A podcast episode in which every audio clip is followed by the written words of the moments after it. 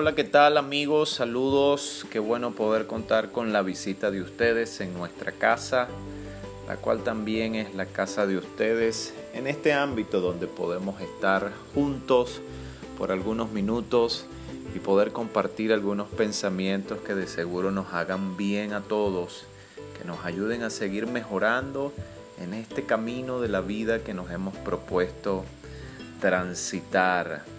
Y bueno, cuando compartimos por este medio, la meta es poder acercarnos en el entendimiento, en la palabra, en la voz, pero por sobre todo en aquello que nos hace ser personas distintas, que tienen la capacidad de construir ideas, que tienen la forma adecuada de poder desarrollar sus familias, sus negocios, sus trabajos, en todos los sentidos que desde una casa se puede dar.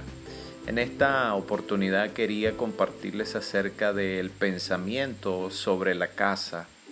Nosotros cuando hablamos de la casa siempre pensamos en aquel lugar donde nos reunimos para ir eh, a dormir, a descansar, a comer, a, a, vivir bajo un techo, bajo el abrigo, bajo la seguridad que nos permite estar juntos en un sitio que le llamamos hogar.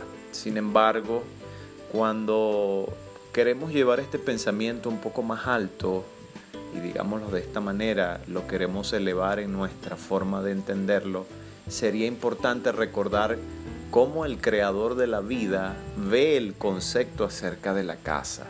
¿Qué hay en la mente de Dios cuando Él piensa acerca de casa? Acerca de lo que es una familia, acerca de lo que es un lugar donde se habita con una familia. Y lo más propio y lo más adecuado es poder recordar que para Dios la palabra casa no solamente corresponde a un sitio donde habitan personas y viven y comen y comparten, sino que representa un estadio de vida, representa un lugar a donde una paternidad o donde un padre gobierna desde el pensamiento, desde el amor, desde la esperanza, ¿por qué no? Desde la paz, para que todos los que conviven en ese hogar puedan disfrutar de ese sentimiento. En segundo lugar, el término de, de, de la casa tiene que ver mucho con lo que es un sitio donde se construye un linaje. Mira bien, cuando Dios piensa acerca de casa, Él siempre tiene la idea de la construcción de una, de una genética, de un linaje, de una extensión en las generaciones.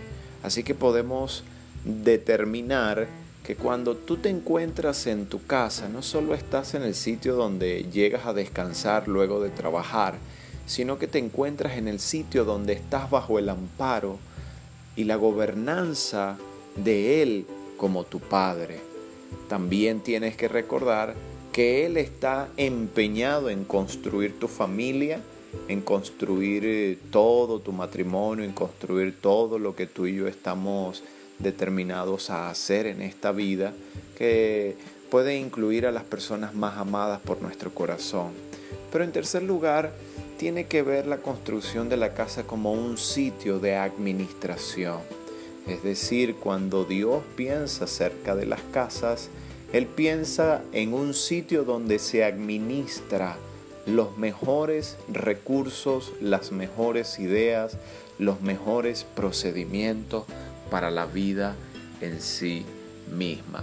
Por eso es importante que recordemos en, esta, en este episodio que nos hemos propuesto comentarles que cuando tú estás en la casa, según la mente de Dios, como mínimo debes saber que tienes un gran Padre, que ese Padre peleará y hará por ti lo que jamás nadie ha hecho. También deberás recordar que en esa casa vas a ser construido como un hijo, no como un hijo que solamente viene a consumir recursos, no renovables en el planeta Tierra, sino como un hijo que está portando en su genética, en su espíritu, en sus estados de ánimo, una extensión de lo que Dios le está enseñando. Y en tercer lugar, tienes que recordar que está haciendo de ti que te vuelvas un hombre o una mujer que pueda ser útil para administrar muchas cosas en los días que te toca gestionar sobre la tierra. Así que mis queridos amigos, estoy muy agradecido y contento porque tú puedas haber venido en estos breves minutos a la casa para que pudiésemos compartir algunas líneas de pensamiento que nos sean útiles para construir a una mejor generación. Tu compañero y amigo quien te ha hablado, Angel Bergames. Hasta la próxima oportunidad.